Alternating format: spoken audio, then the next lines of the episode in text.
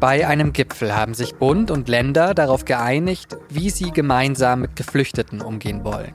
Bundeskanzler Olaf Scholz nennt die Ergebnisse, Zitat, historisch. Es geht dabei auch um die Frage, ob Asylverfahren auch in Drittstaaten durchgeführt werden können, zum Beispiel in afrikanischen Ländern. Über solche Drittstaatenabkommen spreche ich in dieser Sendung mit Gerald Knaus. Er ist Migrationsforscher und war 2016 einer der Köpfe hinter dem EU-Türkei-Abkommen, das jetzt auch Vorbild für solche neuen Abkommen sein könnte. Sie hören auf den Punkt, den Nachrichtenpodcast der Süddeutschen Zeitung. Ich bin Johannes Korsche. Schön, dass Sie zuhören.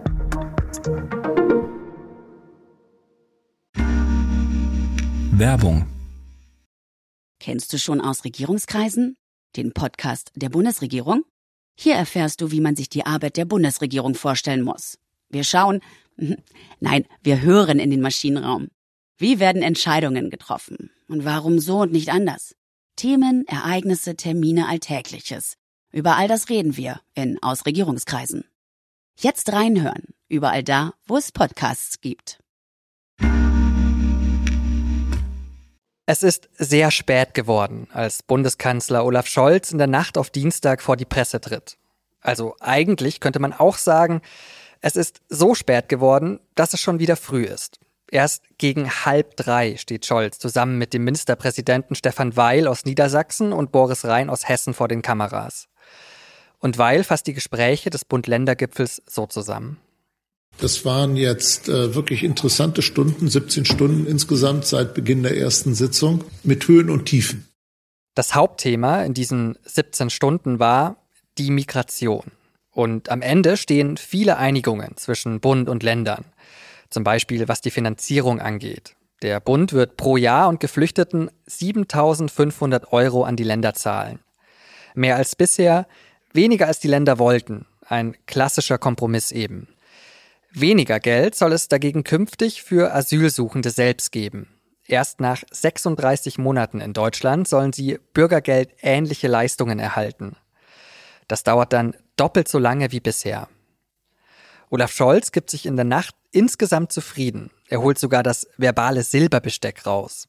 Ich glaube, es ist in der Tat historisch, dass wir die vielen Debatten zusammengeführt haben und vieles von dem, was hier in dem Beschlusstext sich wiederfindet, ist ja auch schon unterwegs. Dabei steht eine Einigung, die tatsächlich historisches Ausmaß hätte, eigentlich noch aus. Nämlich die, ob Deutschland auch Asylverfahren in Drittstaaten, also außerhalb der EU, durchführen wird. Das fordern manche der Länderchefs. Nach allem, was man so hört, war Olaf Scholz davon kein Fan, aber wieder ein Kompromiss. Jetzt soll es erstmal geprüft werden, ob das zum Beispiel rechtlich überhaupt möglich wäre. Und genau darüber habe ich mit dem Migrationsforscher Gerald Knaus gesprochen. Er hat 2016 das EU-Türkei-Abkommen mit erfunden. Damit wurde damals die Migration aus Syrien begrenzt, eben mit der Hilfe eines Drittstaats, der Türkei. Herr Knaus, Sie haben damals mit dem EU-Türkei-Deal gewissermaßen die Blaupause für ein Drittstaatenabkommen geschaffen. Solche Abkommen mit Drittstaaten sollen ja jetzt auch wieder geprüft werden. Mal ganz naiv gefragt, warum eigentlich? Also wo liegen denn da überhaupt die Vorteile? Ja, also im Fall der EGs und der EU-Türkei-Erklärung ist es offensichtlich.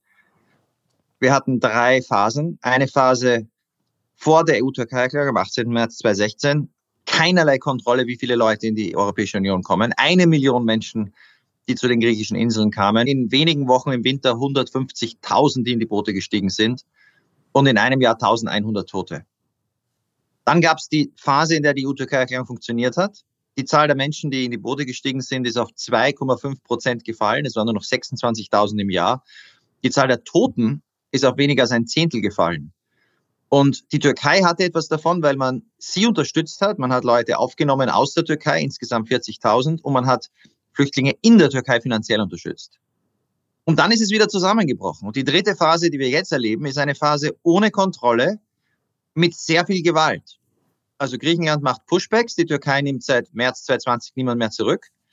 Die Gewalt an den Grenzen ist gut dokumentiert, trotzdem geht sie weiter. Und es sterben auch wieder viele Menschen. Hier zu sagen, wir wollen versuchen, dass weniger Menschen in Boote steigen, ohne Menschenrechtsverletzungen, ohne Pushbacks, durch faire Verfahren. Jeder, der Schutz braucht und in Europa ist, bekommt ein Verfahren, aber nicht in Europa ne-, notwendigerweise, wenn wir andere Staaten zu Partnern gewinnen können. Jetzt haben Sie gerade gesagt, ohne Menschenrechtsverletzungen. Wie kann denn Deutschland das überhaupt gewährleisten, wenn eben jetzt die Asylverfahren in Drittstaaten ja durchgeführt werden sollen? Ja, also das erste ist, dass das ja eine Bedingung nicht nur für Deutschland, sondern für jedes europäische Land wäre.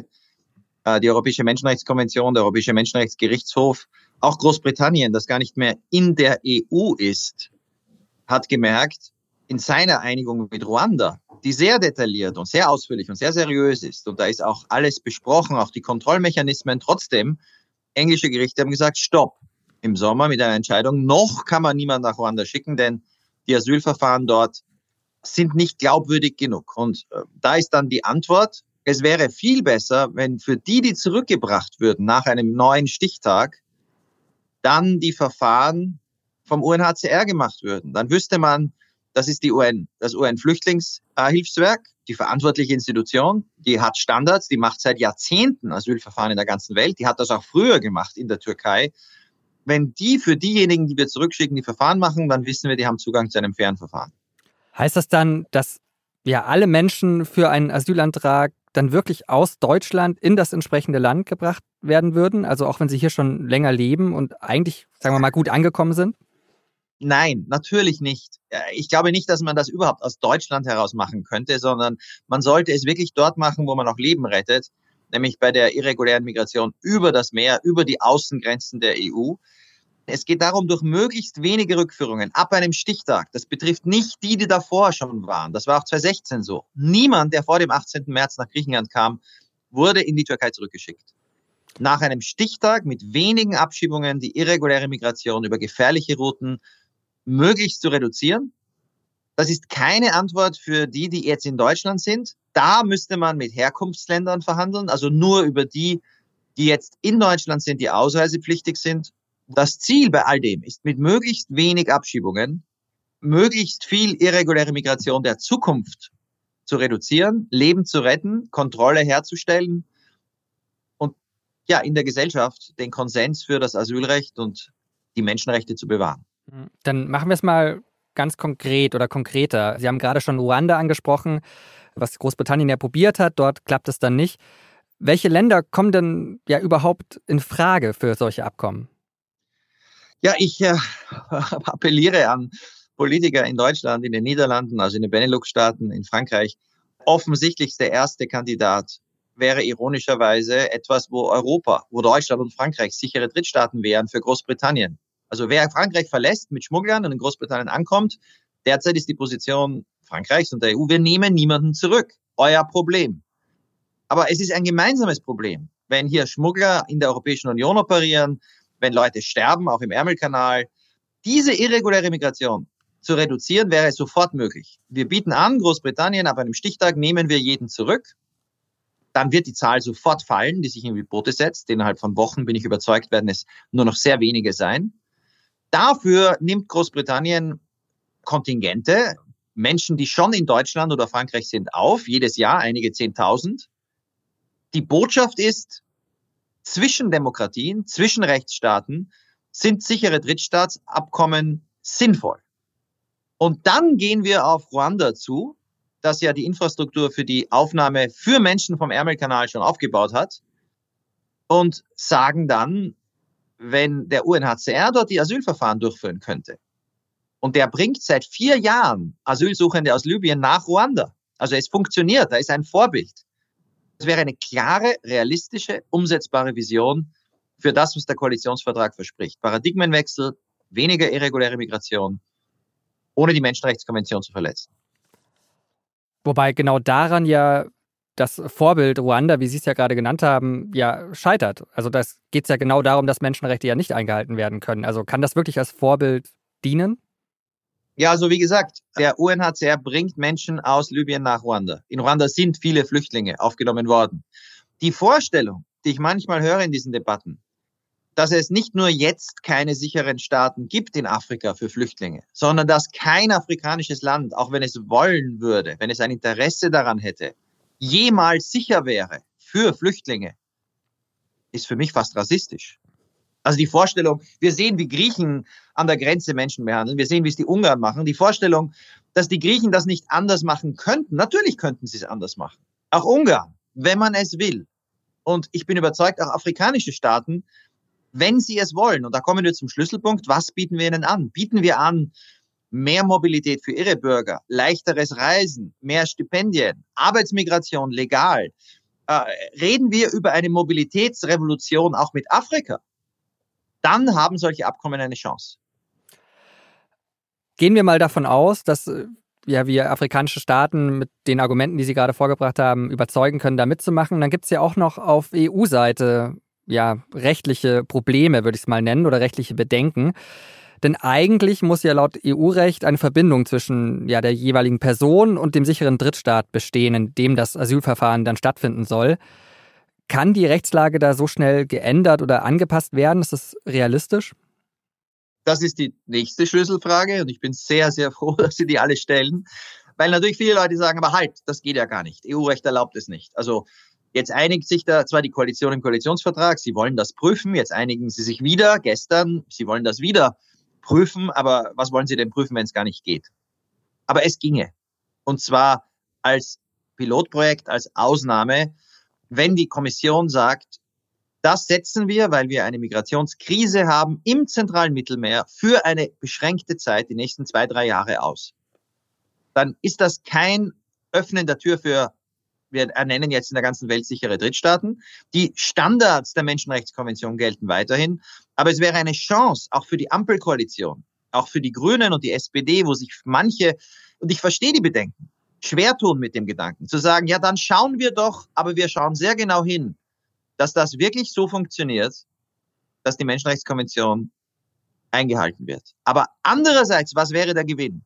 Man hätte ein Konzept der Kontrolle, wo viel weniger Menschen sterben würden, wo viel weniger Menschen irregulär kommen würden, viele davon, die am Ende auch gar keinen Schutz bekommen in der EU. Und hier zu handeln, hier ein humanes Modell zu haben, auch in der Konfrontation mit den Rechtspopulisten, die sagen, es wirkt nur Gewalt, setzen wir auf Gewalt, Soldaten an der Grenze, Pushbacks. Das ist das Konzept von Viktor Orban, das es seit Jahren propagiert. Ein Gegenkonzept ist dringend notwendig. Herr Knaus, vielen Dank für das Gespräch. Ich danke Ihnen. Das Bundesverwaltungsgericht in Leipzig hat am Dienstag ein wichtiges Urteil verkündet. Es ging darin um zwei schwerkranke Menschen, die ein Betäubungsmittel erwerben wollten, mit dem sie sich dann schmerzfrei töten wollten. Das wurde ihnen aber nicht genehmigt. Der eine Kläger ist 52 Jahre alt und leidet seit 26 Jahren an multipler Sklerose. Er kann nur noch seinen Kopf bewegen. Der andere, 79, hat Lymphknotenkrebs überstanden. Vorerst jedenfalls. Sie haben mit einer Klage versucht, ihr Recht auf selbstbestimmtes Sterben einzuklagen. Aber ohne Erfolg. Das Bundesverwaltungsgericht in Leipzig hat ihre Klage nun abgewiesen. Blicken wir nach Polen.